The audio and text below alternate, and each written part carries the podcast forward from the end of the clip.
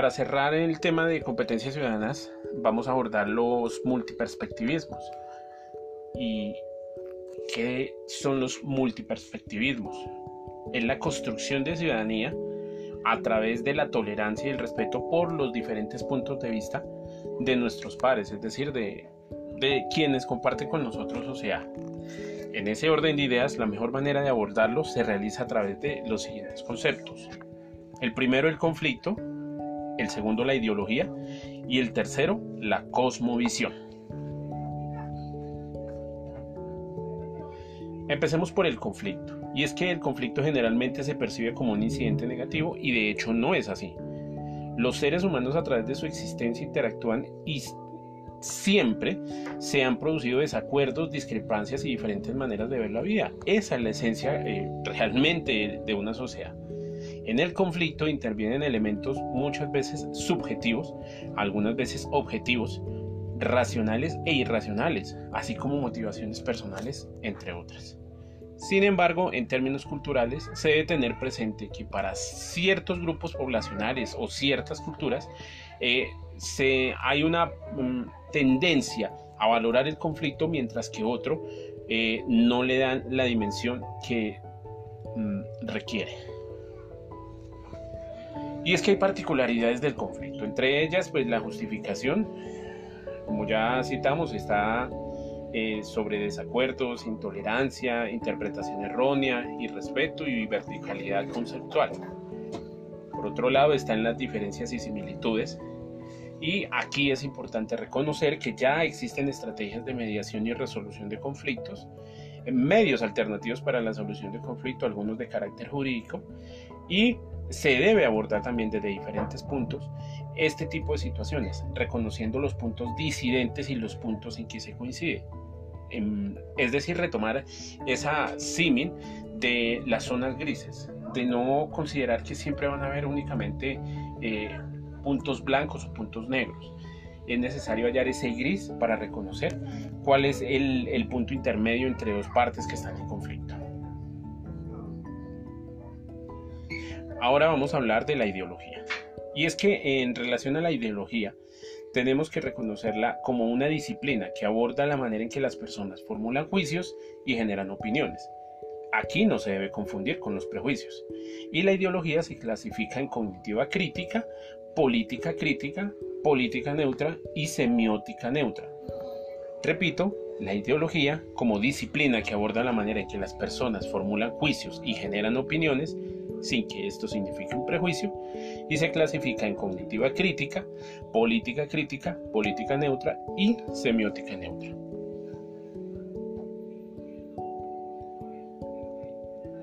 Y la cognitiva crítica es aquella eh, que aborda el conjunto de creencias falsas, sesgadas, irracionales, simples o dogmáticas.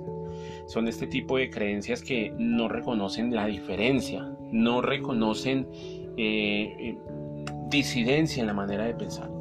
Son supremamente sesgadas, son irracionales y generalmente eh, contienen unos parámetros de comportamiento de los cuales no se puede desviar quien las reconozca como tal. En cuanto a la política crítica, son el sistema de ideas que legitiman la dominación y está representada mayoritariamente por esos cautillismos que tan, tanto auge tienen en estos momentos en nuestro continente latinoamericano. Por, por, su parte, la política neutra son los sistemas de ideas que legitiman el poder y los ejemplos más palpables son los partidos políticos tradicionales, aquellos que realmente tenían una base mm, conceptual e ideológica fácilmente reconocible y destacable. Y la semiótica neutra, que son el sistema de creencias mediante el cual se organiza una visión del mundo. Eh, estas son em, muy, muy similares a, las cosmologías que tienen grupos eh, o etnias indígenas, no solamente en Colombia, sino en cualquier lugar del mundo.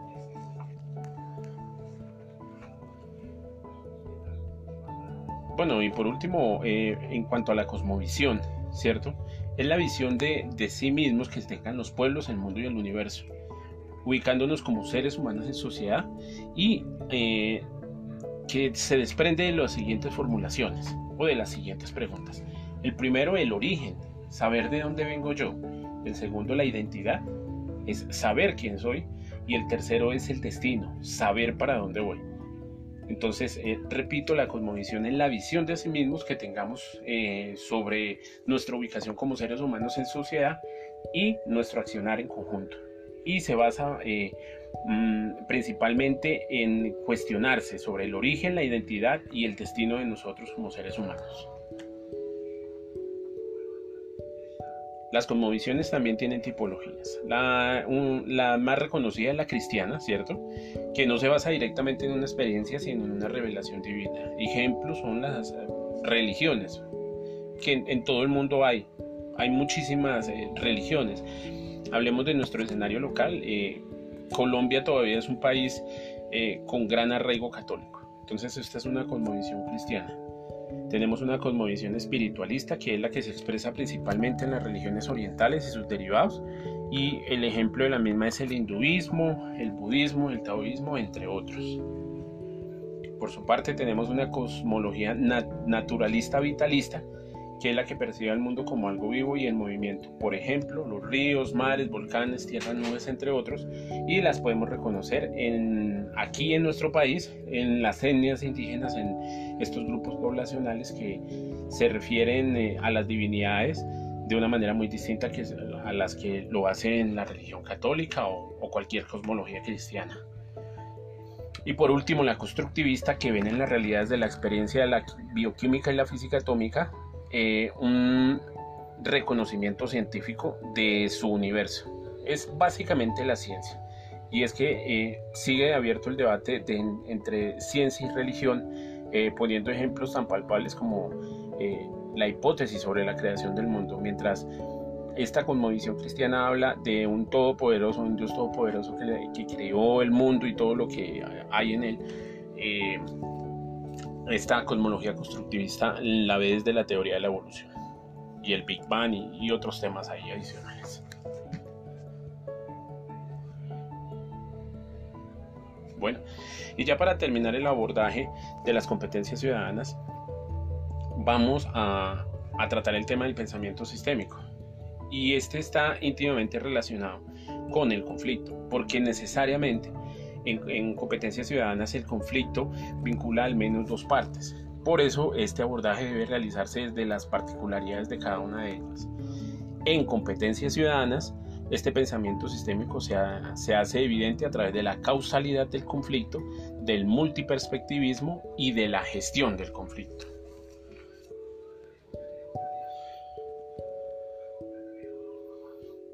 En relación a la causalidad del conflicto, ¿cierto? Eh, teniendo en cuenta que vamos a, abordarlo desde diferentes ámbitos que pueden presentarse, es decir, en el social, en el laboral, en el familiar. En términos generales, no quiere decir que sean los, únicos. Las causas del conflicto pueden ser eh, necesidades insatisfechas, eh, distorsión de valores o disvalores, prejuicios, incompatibilidad con ideologías, desconocimiento o irrupción de cosmovisiones, radicalismos, fallas en la comunicación, incumplimiento de las expectativas y inter y transculturalidad.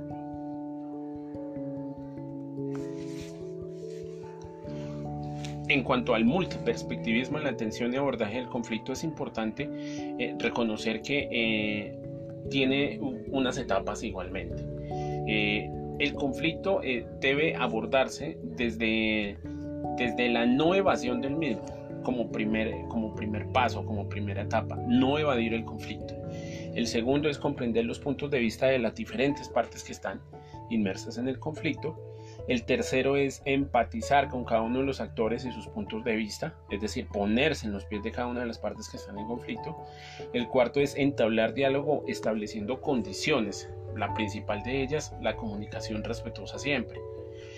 el quinto sería la flexibilización de las posiciones, es decir, además de empatizar, de tratar de entender cuál es el punto de vista de la otra parte que está en conflicto reconocer, como sexto, perdón, reconocer la objetividad de los argumentos y escuchar activamente la subjetividad.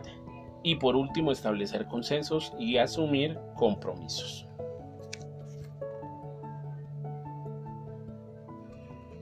Y como cierre ya de la temática de competencias ciudadanas sobre la gestión del conflicto, eh, se reconoce a través de cuatro escenarios. La competencia, la colaboración, la cesión y la evasión. No tienen orden, simplemente son conceptos y criterios que vamos a explicar eh, someramente. En cuanto a la competencia, habla de un ganar y perder. Es decir, que aquí eh, alguna de las partes reconoce haber obtenido una victoria pírica del conflicto, ¿cierto? Es una manera de gestionar el conflicto. No es obviamente la, más recomendada, pero si, si, se considera que se debe ceder para culminar o al menos darle un tránsito a un conflicto de una manera pacífica, debe pensarse en esa posibilidad. Esta de la competencia tiene mucha relación con la otra gestión del conflicto llamada cesión, que es el perder y ganar, que básicamente trata de lo mismo, sin embargo aquí se permite eh, utilizar estrategias a través de las cuales se reconoce que una parte sale victoriosa para cesar o terminar el conflicto no es eh, necesariamente ganarse eh, solamente como representación de que una de las dos partes ganó el conflicto, sino también hacerle creer a la otra parte que tiene toda la razón en lo que lo dijo. Es una forma de cerrar el conflicto, repito, no son las más recomendadas, pero eh, eso ya queda decisión de las partes que están de pronto tratando de llegar a un acuerdo. Está la colaboración, que es el ganar y ganar, en cuanto a la colaboración, sí es importante porque eh, las dos partes del conflicto, o bueno, las partes incluidas en el conflicto, eh, llegan a un acuerdo en el que ninguno pierde. Me refiero a no perder, sobre todo en sus puntos de vista o sobre sus exigencias. Y si los dos ganan, muchísimo mejor. Y por último tenemos la evasión, que definitivamente es la que no se recomienda, que es perder y perder. En este quiere decir que las partes en conflicto todas pierden y muchas veces eh, se pretende dejar las cosas como están por eh, mm, no darle más dimensión al conflicto. Pero eh, en competencia ciudadana siempre será necesario abordarlo, enfrentarlo como lo vimos anteriormente para solucionarlo. Bueno, muchísimas gracias a todos. Espero que les haya quedado clara la temática de competencias ciudadanas en los cinco ejes temáticos, en conocimientos, en multiperspectivismo, en pensamiento sistémico, eh, al igual que en generalizaciones y eh, el abordaje del tema de la argumentación. Repito, eh, es importante que revisemos la Constitución Política de Colombia y hagamos énfasis en la atención eh, de la resolución de conflictos. Les agradezco mucho su interés. Eh, les reitero, pueden consultar este podcast cuantas veces ustedes lo consideren necesarios y también estoy presto a mm, solventar y atender cualquier inquietud que tengan al respecto. Eh, les deseo éxitos en sus proyectos venidos.